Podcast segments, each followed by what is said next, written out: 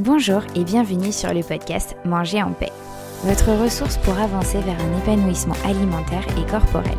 Je suis Charlène Béraud, diététicienne nutritionniste et hypnopraticienne. Je suis ici pour vous aider à retrouver une relation sereine avec votre alimentation et bienveillante avec votre assiette. Chaque semaine, je vous partage mon expérience, mes outils et mes conseils avec douceur et bonne humeur pour enfin vous réconcilier avec votre corps et votre assiette. C'est parti pour l'épisode du jour. Bonjour à tous et bienvenue dans l'épisode 33 du podcast Manger en paix. Euh, j'avais envie de commencer juste par vous remercier, par vous dire merci d'être toujours présent à, écouter chaque semaine mes épisodes. Merci d'être également de plus en plus nombreux. Merci de faire grandir, de faire vivre le podcast Manger en paix. Si d'ailleurs ce podcast vous plaît, n'hésitez pas à le partager autour de vous à des personnes à qui il pourra également faire du bien et être utile et n'hésitez pas à me laisser 5 étoiles et un commentaire si vous m'écoutez sur Apple Podcast.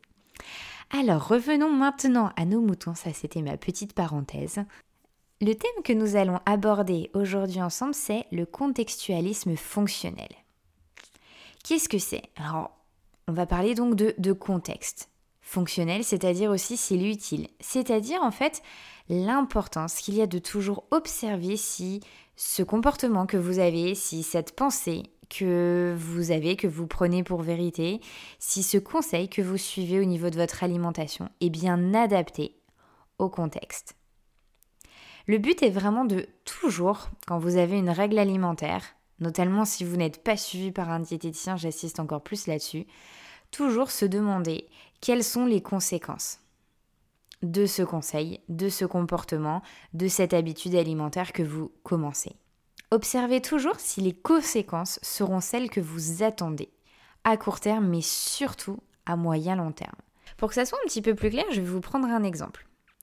Imaginons que vous, souhaitez commencer à faire attention à votre, à votre poids, à votre corps, pour vous sentir mieux dedans, pour être plus à l'aise dans vos vêtements, pour vous sentir plus légère, etc.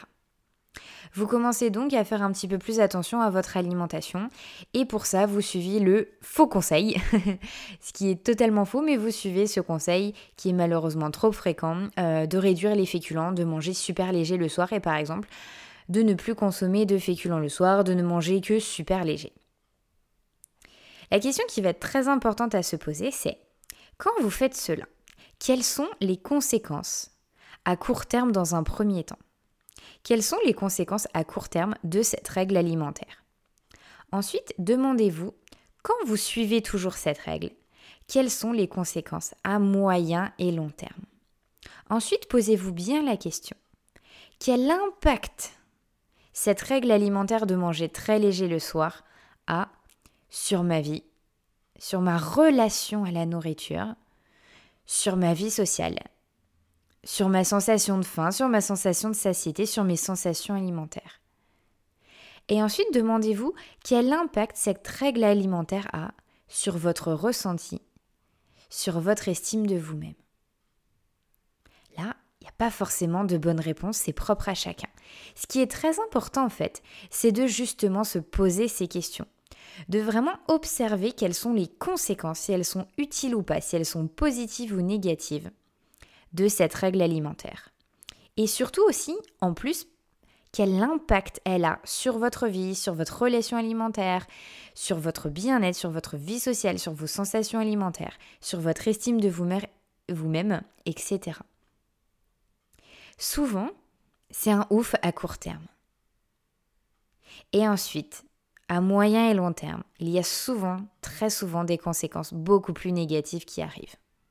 Et ça, c'est vraiment important de toujours vous poser ces questions-là. De ne pas suivre un conseil aveuglément parce qu'on vous l'a donné, parce qu'il a marché pour telle ou telle personne. N'oubliez pas que nous sommes tous différents. Donc il est vraiment important de vous demander, et pour moi, quelles sont les conséquences? Pareil, si vous venez me voir, si vous allez voir un autre professionnel, demandez-vous toujours, alors ok, m'inviter à faire ça, ça, ça, ça, ça, ok, je teste et j'observe. J'observe comment c'est pour moi, j'observe les conséquences. Est-ce que ce conseil m'est bien utile? Quel impact il a justement sur les sphères, sur les choses qu'il doit améliorer? Est-ce que c'est bien le cas? Et ça, c'est vraiment important et je le répète souvent en consultation. Suivez pas mes conseils aveuglément. Observez bien si mes conseils vous sont bien utiles. Bon, généralement c'est le cas, mais on ne sait jamais. Hein. Le but est toujours d'observer, d'être sûr.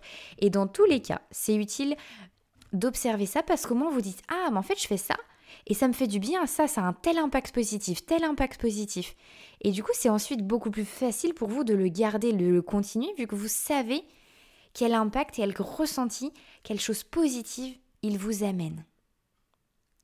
La dernière question aussi que je vous invite à vous poser, c'est c'est principalement pour vos pensées, parce que souvent on, peut avoir des, je, travaille, vous le savez aussi, beaucoup sur le comportement alimentaire et notre système de pensée peut parfois beaucoup nous limiter. On a parfois un peu trop de croyances limitantes, etc.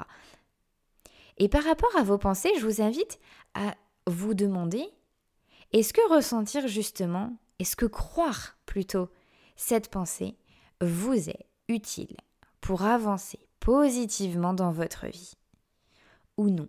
Quand vous avez certaines pensées trop critiques, trop jugeantes peut-être, mais qui en même temps se font pour le moment peut-être automatiquement, commencez pour justement progressivement les diminuer, prendre du recul, demandez-vous avec curiosité et bienveillance. Est-ce que croire cette pensée m'est utile pour avancer positivement dans ma vie?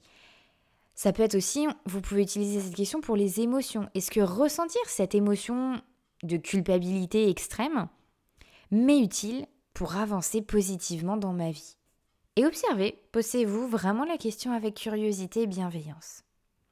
En fait, ici, on ne cherche pas à savoir si euh, votre pensée, si ce conseil est vraiment réel, est vraiment bon ou, faux. Hein. Si cette pensée, par exemple, euh, elle, est, elle, est, vraiment réelle ou fausse, on, on s'en fout.